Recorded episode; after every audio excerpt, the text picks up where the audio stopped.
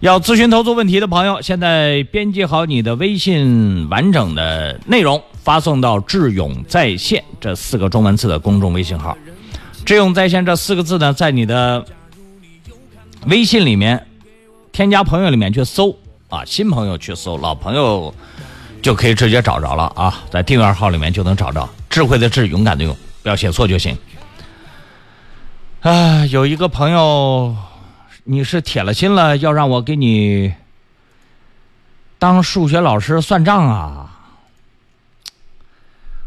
小邵，这个 Robert 的这个照片留言你发上来了吧？发到那个主播圈和最新消息里有几张照片截图，关于停车收费的。其实关于停车收费的这个问题呢，有好多人我不知道你是懒还是真的不会算这个算数。我们直播的时候呢，没办法给大家教这种这个极为简单的、需要脑子去摆一个算式的这种算术题。实际上，你稍微在纸上划拉两下，就知道在该怎么算。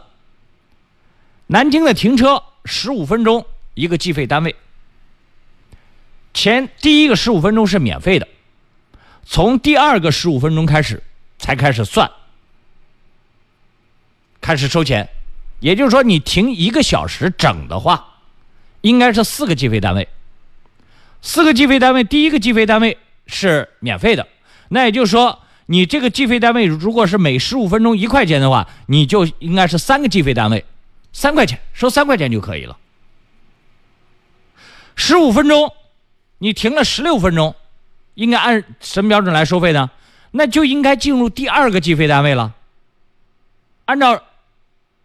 第十第一个十五分钟是免费的，第二个超时了吗？超了一分钟吗？那就应该是只收一个计费单位。如果是每十五分钟一块钱的话，就应该是收一块钱。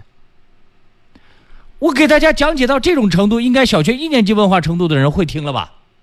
为什么各位总是让我来给你算这个停车场收费收的对不对、合理不合理的？你自己算一下，跟公示牌那个时间来算，因为每一个计费单位标准不一样嘛。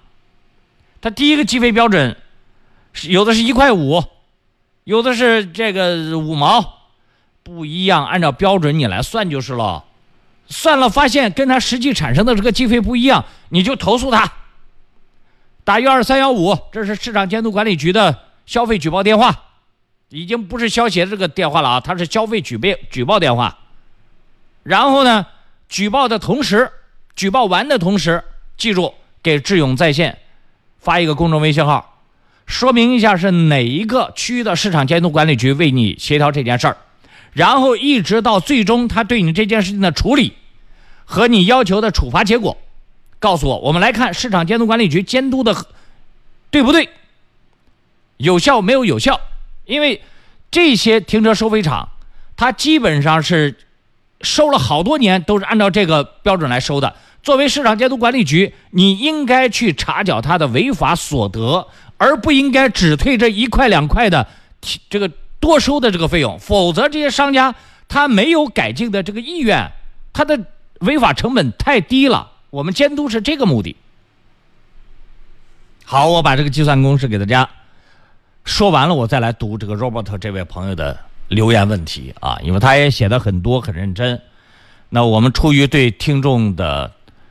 尊重，我还是得看一看他问了什么问题的啊！我刚才讲的那一大堆事儿，实际上是之前给志勇在线发微信，大量我没有给你解答的，因为关于停车收费问题，在春节前我们集中查处过一批违法收费的停车场，那段时间把这个停车场的计费方式，什么叫合理，什么叫不合理，给大家讲的比较透了。但凡你到智勇在线公众微信号下方的往期问题答复里面，你去查那么一两期之前解答的问题，你就知道算算几笔账，自己不要懒啊！你懒了，你们家孩子就会跟着懒。你这个脑子都不想转一转，那最后不用太简单了。这个问题算算都知道他有没有多收费，有没有少收费啊？不可能给你少收费的，有没有多收费？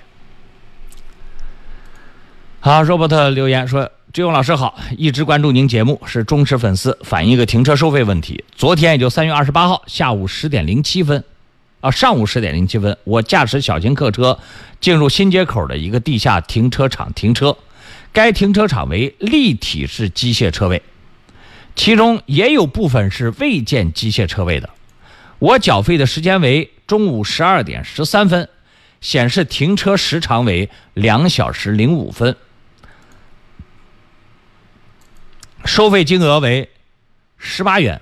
来，大家算算，两小时零五分应该是多少个计费单位啊？第一个小时是三个计费单位，第二个小时是四个计费单位，加在一起七个计费单位，还有一个零五分，那就应该是八个计费单位。它这个收费公示牌是每十五分钟两元，那用八个计费单位乘二，应该是十六元，对吧？他说：“但是收费金额为给我收的是十八元，我停车时长两小时零五分，应该是九个十五分钟，是不是应该免费第一个十五分钟？对呀，说八个十五分钟，费用合计八乘以二等于十六元，对呀，你这讲的你的这个计费思路是对的，是吧？”大概去年下半年节目里，您讲过关于停车收费的问题。我知道南京市车位收费是免一个十五分钟的，是不是我理解错了？没有理解错，给大家讲了。但是立体停车车库是另当别论啊！立体停车车库是进去就要收费的啊。他说还是机械车位不免啊？还有什么其他的缘由啊？在那边停车缴费，我一直疑惑，平常是缴费直接走了。这次特意拍了停车收费公示牌，附图如下，如答疑解惑。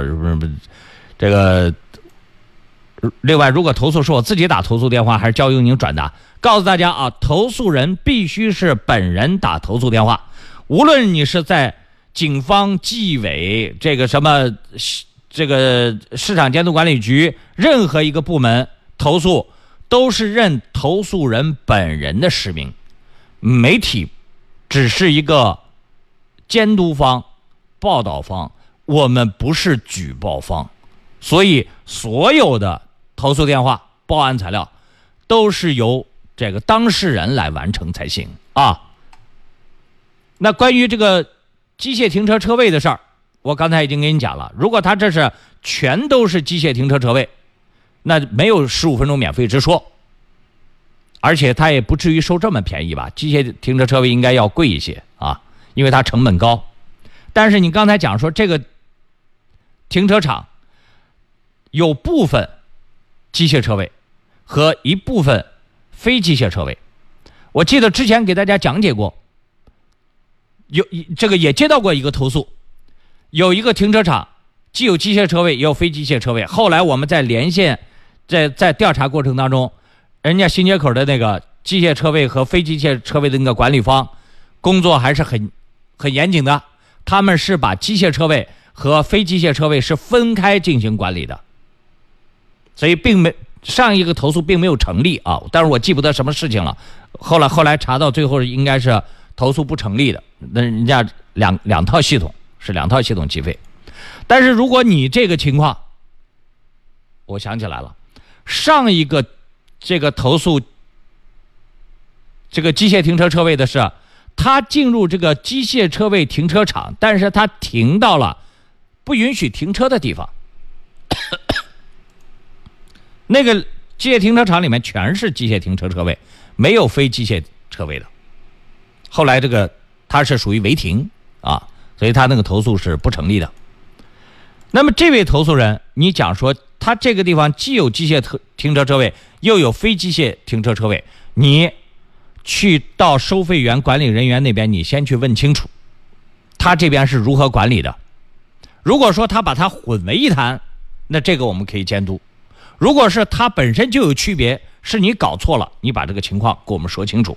但是你刚才的那个计算方法是没问题的，八个计费单位不是九个计费单位，但是事实上，目前南京相当一部分停车场是违法的。违法收费，他把第一个计费单位也算作这个，你比如说停一个小时，他只要超过十五分钟了，他都算到这个计费单位里。那去年我们就是因为这个，查处了很多违法停车场，对他们进行了处罚。那同样，现在还有一些停车场没被查到的，需要各位拿幺二三幺五，然后投诉，投诉举报完务必要向我们反映，因为我们也发现市场监督管理局现在对企业的管理啊，过于应该叫什么？呃，叫现现在这个政府执法部门为了创造好的营商环境，因为企业运营不容易，他们有时候心疼企业。他们大概的做法呢是首次不处罚，首次是要求整改，整改不到位的再做处罚。这种做法呢有一定的价值，在因因为它这很多东西它不能一个一个分散的来看待。就当对执法者这个群体良莠不齐的这个情况下，好多执法者有有时候呢是。对企业来说是个灾难，然后他故意吃拿卡要，有这样的行政执法者，每个人的素质品德不一样的。有了一个刚性的条款之后，比如说首次都不得做处罚，那这样的话呢，可能我们会觉得行政管理方对企业的管理手段过弱过于软弱了，这个执法成本呃，这个他的违法成本过低了。但是从另外一种意义上来讲，对于这些吃拿卡要为为风的这些行政执法者，对于他们来讲，对企业的压力会小一点。按照他们的内部规定，第一次都不允许罚款，都是整改。你要告知，告知他的错误，然后他改了就好，不改第二次再狠狠的罚他，就避免了一些行政执法者。滥用手中的权力，这个好多管理，他他就是优劣并存的啊。但是不管怎么说，你这个事情你得给我摆在台面上讲。我就知道一讲停车收费的事情，我们一大堆的车友就会发信息说：“志勇老师，我这个收费对不对？我这个收费是不是不合理？我这个收费……呃，我刚才不是给您讲了吗？这个计算方法我已经讲的像给小学生讲的那么通俗易懂了吧？”好，你就按照我给你讲的那个方法，你去对比。他收的不对的，立即打幺二三幺五去投诉。